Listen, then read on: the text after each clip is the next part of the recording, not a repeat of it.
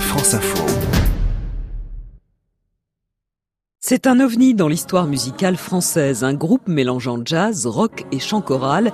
Magma, créé en 1969, fête ses 50 ans.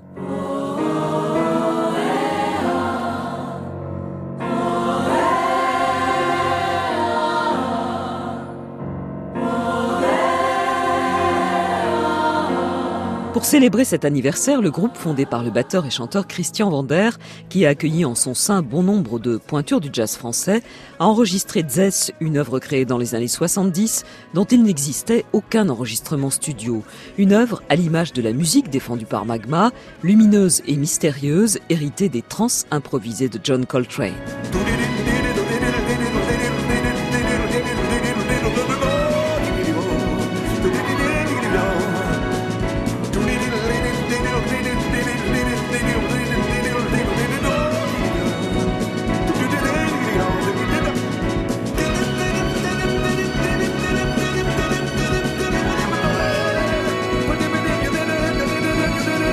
Le nouvel album du groupe Magma en concert mercredi à Paris à la Philharmonie, le 2 juillet à Lyon au Festival des Nuits de Fourvière et le 16 juillet à Jazz à Jouan. Il est la voix d'un autre groupe légendaire, Earth, Wind and Fire. Philippe Bellet, qui mène parallèlement une carrière solo depuis les années 80, publie un nouvel album sous son nom Love Will Find a Way. On y retrouve une sorte de who's du jazz. Bayless s'est entouré des meilleurs talents de la nouvelle scène américaine, Robert Glasper, Christian Scott pour n'en citer que deux, mais il a aussi appelé ses vieux amis comme le batteur Steve Gadd ou le pianiste Chick Corea.